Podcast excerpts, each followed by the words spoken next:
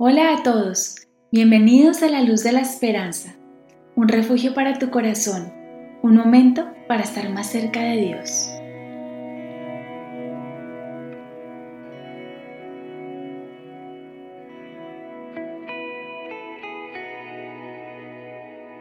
Hola a todos y bienvenidos a un nuevo capítulo de La Luz de la Esperanza. Mi nombre es Angie Pérez y hoy estoy con Camila, que vamos a hablar sobre un tema muy interesante y es sobre la sanación.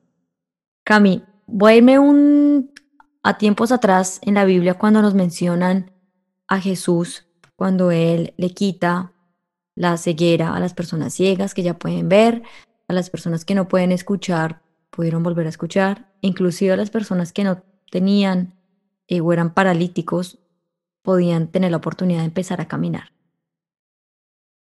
Y hoy en día se habla de la sanación como o desde una perspectiva más del Reiki.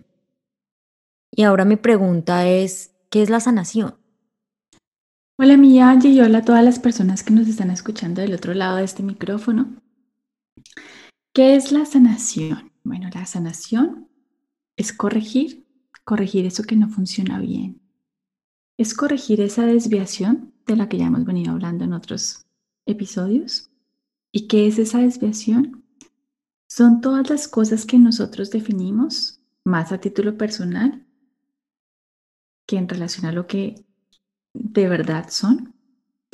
Es decir, es corregir esa mirada que concibe el cuerpo o la mente como algo más del mundo y no algo más sutil o más divino como en realidad es. En el caso de los seres humanos, nosotros tenemos nuestro cuerpo, tenemos nuestra mente, nuestra alma. Nosotros somos seres humanos sociables que no podemos vivir en aislamiento de nuestra comunidad. Sin embargo, solo olvidamos muy frecuentemente y pensamos que por nosotros mismos, a título personal y solitos, todo lo podemos, que somos todopoderosos. Eso no es cierto. Nosotros los seres humanos no podemos sobrevivir. Es imposible si estamos en soledad. Yo te pregunto, esa casa en la que tú vives, esa comida que te nutre todos los días, las mañanas, mediodías, en la noche, esa energía, esa luz que tienes, o incluso si no tienes energía eléctrica y utilizas Em, qué sé yo, leña para crear una fogata. Todo eso, eso, eso de dónde viene. Eso, eso viene de una cantidad de manos amorosas que han puesto todo eso a tu disposición para que tú puedas vivir, puedas sobrevivir y tener la vida que tienes ahora. ¿Cuántos de nosotros podemos salir a cazar los animales que nos comemos? ¿Cuántos de nosotros podemos salir a sembrar exitosamente todas las cosechas y los alimentos que nosotros eh, necesitamos para subsistir? ¿Cuántos de nosotros podemos con nuestras mismas manos construir eh, refugios bien diseñados que no se caigan con el viento, con, el, con los terremotos, con el agua? Muy pocos podemos realmente hacer todas esas cosas para poder vivir en soledad. Por lo tanto, los seres humanos somos amorosos y misericordiosos, compasivos, empáticos, por naturaleza. Eso no es una cosa ideal de que, ay, ojalá llegáramos a ser así. No, es que eso es lo que somos, pero lo olvidamos. Lo olvidamos porque tenemos un ego tan gigante que creemos que podemos funcionar independientemente de los demás. Pero vamos a conectar eso con la sanación. ¿Por qué les estoy hablando de, de lo que somos en esencia? Porque no hay nada más que sea tan sanador como ese vínculo profundo con alguien que te ama y que te acepta incondicionalmente por lo que tú eres en realidad, más allá de los errores que hayas podido cometer. Tú empezaste preguntándome acerca de Jesús y su energía sanadora.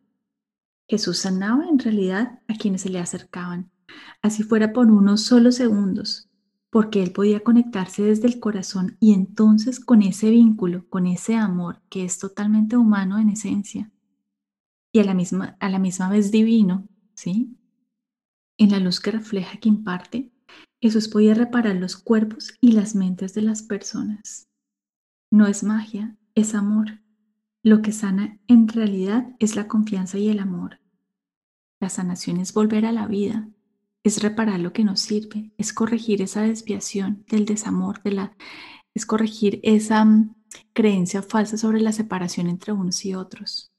En realidad la sanación es conectarnos para repararnos. El vínculo es lo que repara, el amor es lo que construye.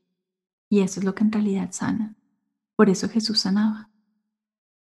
Porque Jesús nos amaba a pesar de, de lo que hiciéramos o dejáramos de hacer.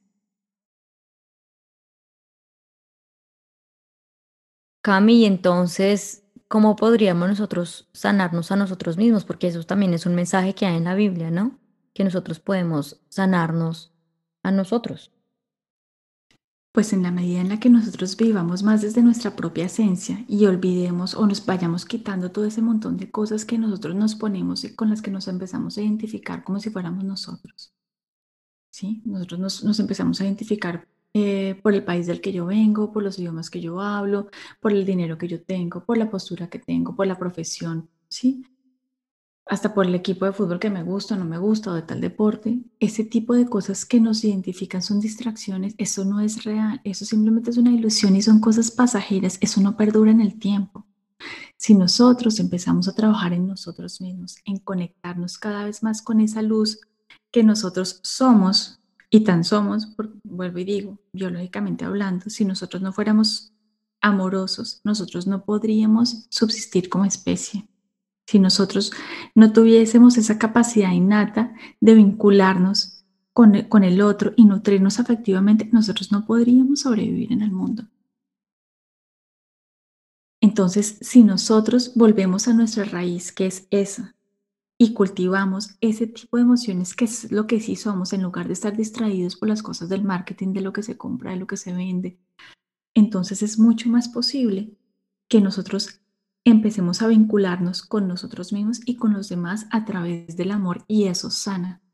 Eso sana no solamente nuestro corazón, sino que sana los contextos inmediatos que nos rodean. A veces cuando nos encontramos con esas personas que se ve que son tan amorosas, Incluso con solo escuchar a esas personas o con solamente verlas, así esa persona no nos esté viendo, uno sana dentro de su corazón, porque el amor tiene esa capacidad, en el vínculo se transmite. Es un, es, un vínculo, el amor eh, con el que uno se vincula con los otros, cuando es real, no deja a nadie por fuera, integra a todo el mundo, ¿sí?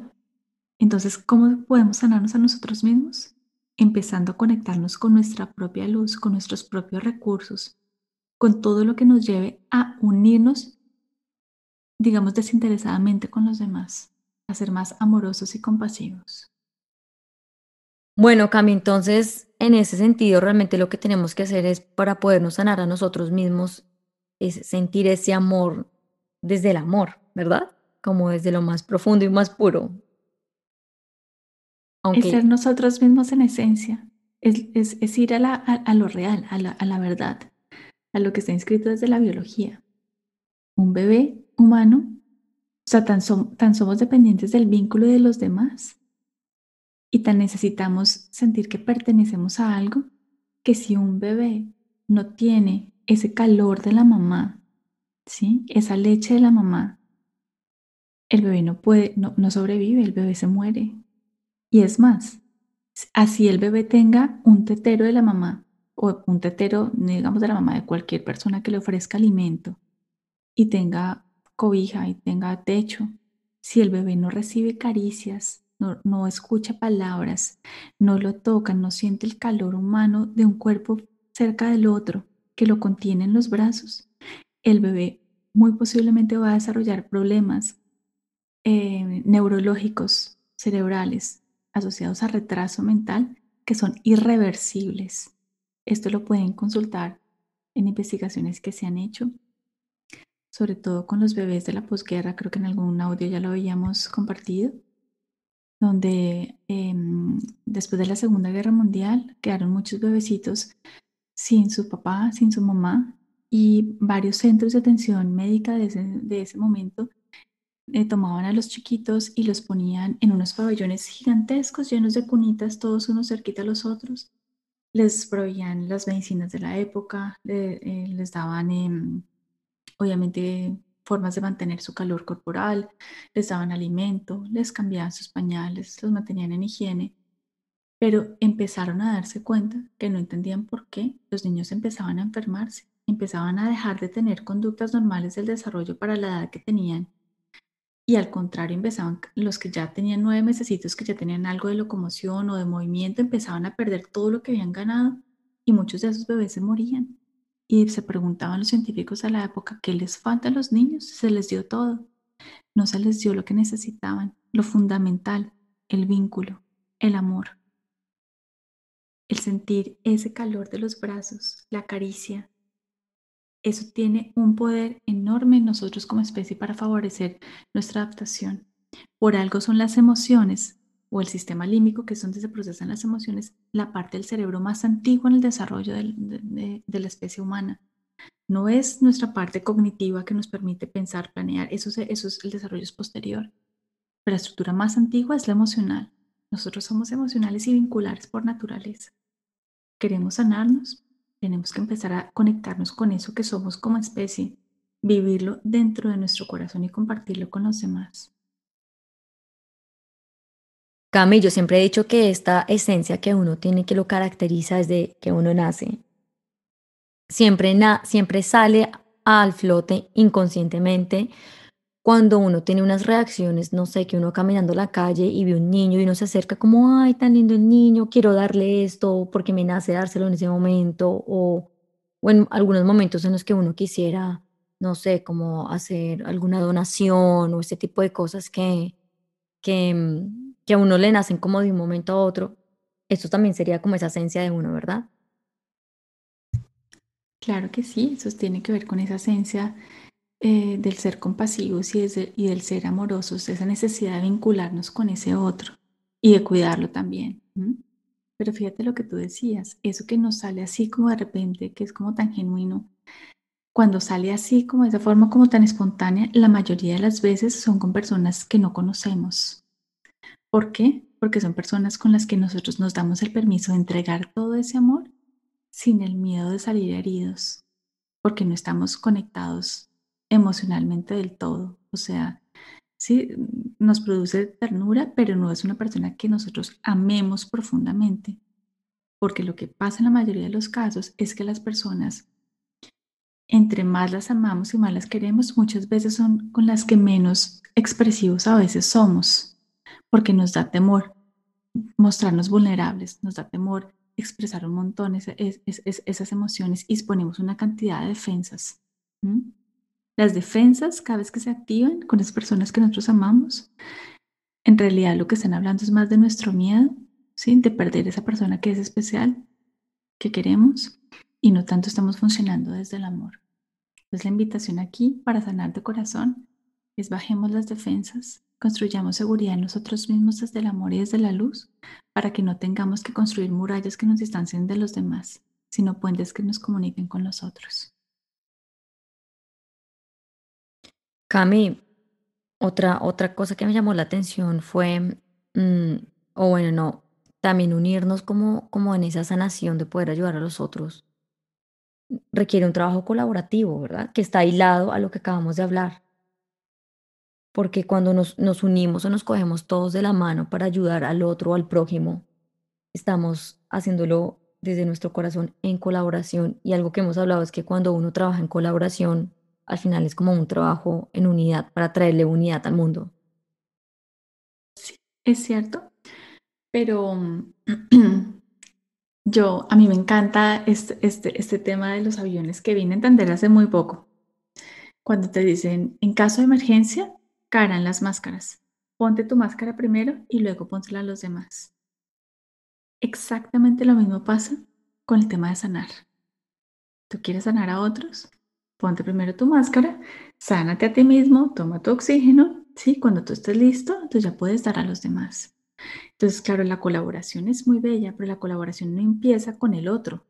La, la colaboración real empieza cuando yo hago un montón de trabajo conmigo misma o conmigo mismo.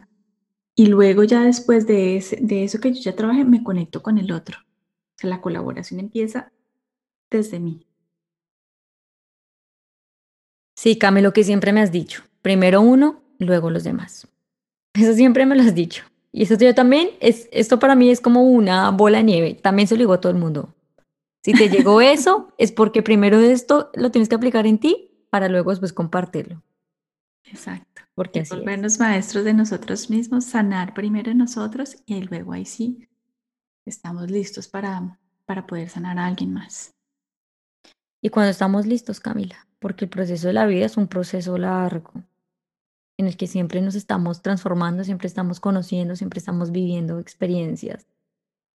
Pues estamos listos cuando, cuando trabajamos, o sea, cuando ya compartimos eso que ya nosotros lo pensamos, lo trabajamos, lo exploramos, lo sanamos, lo perdonamos. Entonces, lo integramos. lo integramos, es lo que también te he dicho varias veces, es integrar. Es diferente conocer algo a integrarlo. ¿sí? Cuando yo lo conozco, todavía parece que eso yo lo miro desde afuera y está allí.